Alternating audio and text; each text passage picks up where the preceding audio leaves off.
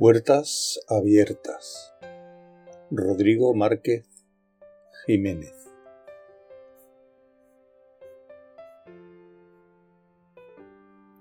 El pasado día 23 de junio, un terremoto asoló a los ciudadanos de Crucecita. Mi padre me lo contó con una voz serena, como si nada pasara. Mencionó lo mal que lo iban a pasar esos pobres desafortunados. Sin dirigirle la mirada, terminé de comerme mi tostada y tras cepillarme los dientes, cogí mi mochila y me fui al instituto. Cerré con fuerza el gran portón de nuestra casa, tras el cual se escuchó un desolador suspiro. De camino al instituto no pude parar de refunfuñar mis típicos monólogos sobre la opinión de mi padre respecto a lo que es miserable y a lo que no. Llegué a la gigantesca puerta del instituto y tragué saliva con la mayor fuerza que pude. Siempre me decía a mí misma que esto era otra valla que tenía que saltar para llegar a la felicidad. Crucé los pasillos del instituto lo más discretamente posible. Mi padre se empeñó en que estudiase en un instituto público, como mi abuelo, para que hallara la grandeza que él tanto ansía que consiga por mí mismo. Esa estúpida presión que ejercía sobre mí, esa presión enfermiza, esa presión relacionada con su visión de la grandeza.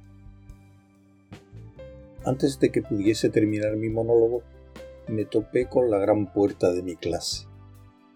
Abrí la puerta con dificultad, pero con decisión, diciéndome a mí misma que este sería un nuevo y fabuloso día, que todo sería distinto, que hoy sería el día en que no tuviese que agachar la cabeza. Me equivocaba como siempre. Buenos días, Su Alteza, gritaron al unísono todas las compañeras de mi clase. ¿Cómo se encuentra Su Alteza hoy?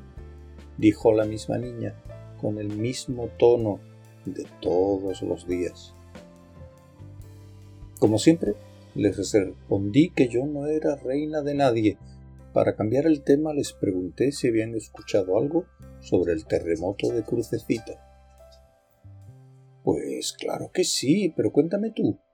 Seguro que la realeza está muy bien informada de la situación actual. Me apuesto que a la realeza solo os preocupa cuánto falta para poder empezar a cobrar impuestos de nuevo, dijo otra compañera, en tono burlesco. Antes de que ni siquiera pudiera seguir con esa estupenda conversación, el profesor apareció rápidamente tras la gigante puerta. Dio un fuerte golpe en su rígida mesa. Todas las voces de ese gallinero se silenciaron con ese simple gesto. En eso consistiría mi felicidad. Mi felicidad sería tener ese porte, esa seguridad, esa autoridad para poder cerrar la boca de estas gallinas con un simple golpe. Imagina lo que podría hacer con un grito. Fue una clase normal. Como siempre, Trozos de papel aterrizaron en mi cabellera rubia. Esta gente la tenía jurada conmigo. Antes de irse, el profesor sacó un papel y dijo que si alguien quería ayudar en crucecita como voluntario, que se apuntase antes de mañana. Sabía lo que iba a pasar. Una de esas indeseables iba a decir algo como, la realeza no puede mancharse las manos, ¿verdad? Y a continuación una risita tonta saldría de su boca. No iba a permitir que esa risita me volviera a seguir. Me levanté bruscamente, como si me fuera la vida en ello. Puse mi nombre junto a mi firma y lo entregué. Sin quererlo, me había apuntado en un programa de voluntariado que ni me importaba. Llegué a mi casa agotada, y para rematar la faena la puerta ahora parecía todavía mayor. ¿Habría cambiado la puerta mi padre? Me pregunté a mí misma. Abrí la puerta muy lentamente por el miedo a que mi padre se entrometiese en mis asuntos. Pero como de costumbre, todo salió mal. ¿Cómo está mi princesa? preguntó en un tono alegre. Mi paciencia se rompió en pedazos. Le grité que parara de llamarme así, que no era hija de ningún rey y que mi única reina ya no estaba aquí. De inmediato me arrepentí de mis palabras. La sonrisa de mi padre cayó al suelo más rápido que un meteoro y corrí despavorida a mi cuarto sin decir nada. Nada más llegar caí de boca en mi cama y de mis ojos verdes empezaron a brotar mareas incontrolables. Siempre me preguntaba lo mismo. ¿Por qué no podría cambiar mi vida? ¿Por qué no podía cambiar todo mi dinero por una vida sin presión? La presión me estaba aplastando. No podía cometer ni un mísero error. No podría permitírmelo de lo contrario me toparía con una tormenta de risas, burlas y decepción que echaría a perder mi autoestima. La hora de almorzar se acercaba. Bajé como un fantasma sin alma. Mi padre me esperaba para comer. La comida fue muy silenciosa, sin televisión, sin conversación ni nada que disipase el sonido de los cubiertos haciendo fricción sobre los platos. En mitad de este ambiente con una tensión bastante notable, mi padre dejó el tenedor y mirándome a mis ojos llorosos me dijo, quizás no sea el padre perfecto, pero todo lo hago porque te quiero y quiero que tengas un buen futuro. Como si no supiera todo eso ya. Terminé de comer y le dije que en dos días iba a ir con mi clase a Crucecita para ayudar con los destrozos causados por el terremoto. Él dio uno de sus típicos suspiros y lo único que dijo fue que tuviese mucho cuidado. El gran día llegó. La mayoría de la clase se inscribió tras verme a mí hacerlo. El gran día llegó. La mayoría de la clase se inscribió tras verme a mí hacerlo. Al cruzar la gran puerta del autobús, un chico se puso delante de mí y de rodillas dijo, Alteza, ¿necesita usted ayuda para subir a su carruaje? Pasé rápidamente de él. Esa risita tonta volvía a llenar el ambiente del autobús. Me volví a sentar sola y me puse mis cascos para escuchar música. Mientras más nos acercábamos al mar, mayor era la destrucción de los edificios y más baches los que el autobús tenía que pasar. Llegamos a nuestro destino. Un guía nos dijo que estábamos en una zona residencial. A juzgar por su aspecto parecía un descampado. Señaló las ruinas de un colegio. Dijo que nuestro grupo de voluntarios iba a ser el encargado de despejar la zona de trozos pequeños, encontrar todo lo que pudiese ser reutilizado o fuese de valor. Empecé con la labor que me habían asignado Pasé unas horas limpiando cristales y trozos de hormigón con una escoba. Cuando acabé con mi parte, vi que el resto no había avanzado prácticamente nada. Estaban hablando y un par de chicos se había escapado para ir a bañarse a la playa. Le pregunté a una chica si sabía si quedaba algo pendiente. Ella me contestó que a nadie le había dado tiempo de bajar al sótano para sacar las cosas de allí. Cogí un par de bolsas de basura y fui dispuesta a recoger todo lo que pudiese de aquel lugar. El sótano estaba en un relativo buen estado, aunque la trampilla para llegar a este era bastante más grande de lo que se esperaría. Empecé a guardar las cosas en las bolsas cuando un sonido de risas me puso alerta. De repente, la trampilla se cerró con fuerza y unos fuertes golpes siguieron a esta. Después, las risas se fueron corriendo. Me acerqué a la trampilla lentamente para comprobar que ésta no se abría. Poco a poco me fui preocupando cada vez más. Primero pensé que vendrían tarde o temprano a buscarme, pero luego recordé que no le importó a nadie. Pensé que al revisar la lista el profesor vendría a buscarme, aunque luego me acordé de las amenazas de ese profesor harto de su trabajo sobre la puntualidad. Mi cordura fue desapareciendo poco a poco. Pensé que si se me caía el techo de este polvoriento y viejo sótano, nadie me recordaría. Tras media hora decidí que fuera como fuese, abriría la trampilla me lancé sobre ella y traté de abrirla con todas mis fuerzas. Probé con todo lo que había en ese sótano. Llegué a usar hasta mis propias uñas. Algunas de ellas se rompieron y un dedo me empezó a sangrar. Ahora ni las lágrimas me podría secar, me mancharía toda con mi propia sangre.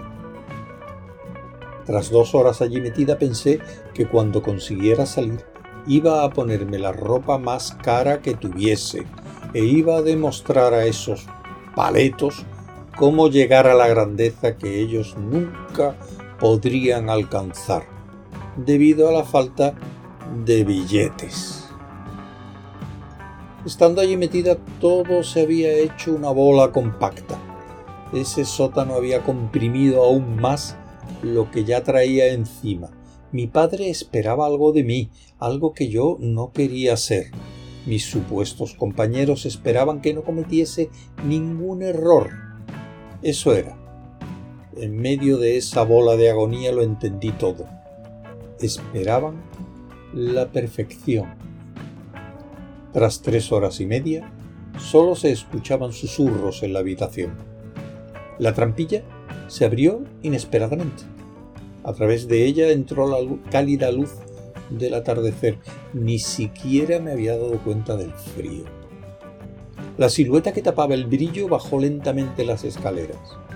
Me observó y escuchó por unos instantes. Se sentó al lado mío y solo entonces dejé de hablar conmigo misma. Este sujeto empezó a hablarme de la nada, con mucha confianza. Es raro escuchar a gente en estos sitios, la mayoría suele estar callada. Le eché un vistazo y me mantuve en silencio. ¿Sabes por qué es así? Seguí en silencio. Esa mayoría no suele tener nada a lo que aferrarse al salir de aquí. Por eso no lloran, gritan ni murmuran, solo sufren en silencio. Tú tienes algo a lo que aferrarte, ¿verdad? No pude mantenerme más en silencio y me eché a llorar. Esta persona se levantó y me tendió la mano. Puedo ayudarte a levantarte, pero eres tú quien tiene que subir esas escaleras. Estoy ansioso por saber qué te pasó, dijo, mientras subía esas mismas escaleras. Me levanté y miré a la trampilla que, a pesar de estar abierta, seguía siendo gigantesca. El mayor de mis miedos había sido solucionado por un extraño ¿Cómo iba a llegar a mi felicidad si ni siquiera podía abrir una simple trampilla? Sabía que afuera había, aunque fuese una persona, que querría saber de mí. Así que con decisión subí los peldaños del sótano. Ya no quedaba nadie allí, solo el hombre que me había abierto la trampilla, sentado en un escalón. Su mirada estaba fija en el horizonte y solo parpadeó cuando me escuchó acercarme le pregunté que cómo me había encontrado. Él me dijo que una chica había preguntado por mí y que él, junto a los otros guías, empezaron a buscarme. Me preguntó que cómo había llegado allí. No tuve más remedio que contarle toda la historia. Tras escucharla su cara se puso más seria. Cuando yo tenía tu edad, también me encontraba solo. Mi padre era alcohólico, mi madre se divorció de él y ella me abandonó porque yo le recordaba a sus interminables palizas. Mis puertas no se agrandaban o cerraban, sino que se destruían ante mí. No sé qué hubiese sido de mí si un profesor no se hubiese apiadado de mí y no me hubiese adoptado. A partir de ahí no todo fue color de rosas. Hubo problemas, claro que sí, pero eran puertas que se podrían abrir con esfuerzo sin importar el tamaño. El dinero no te da la felicidad, eso es un hecho. pero sin nada es difícil aspirar a algo. Por eso estoy hoy aquí porque voluntariamente estoy abriendo y construyendo puertas. ¿Quieres aspirar a tu felicidad? Bien, abre tus propias puertas. No necesitas a esas personas ni sus marcos ya predefinidos. Solo necesitas a alguien que te ayude a tirar del pomo. Eso ya lo tienes. Habla con él. Seguro que lo entenderá todo. Tras escuchar sus palabras, toda la presión de mi interior salió en forma de suspiro. Esta persona me llevó con los guías y después de cambiarme y lavarme un poco la cara, decidí continuar con la actividad. Por último, debimos darle la comida que habíamos traído a gente de la zona. Estuvo bien hablar con ellos, además de saber por lo que estaban pasando. El día del voluntariado terminó. Me perdí la mayoría de las actividades, pero sabía que cuando tuviese las ideas claras volvería a ayudar. Traté de buscar al hombre que me ayudó, quien al parecer no era un organizador de la ONG.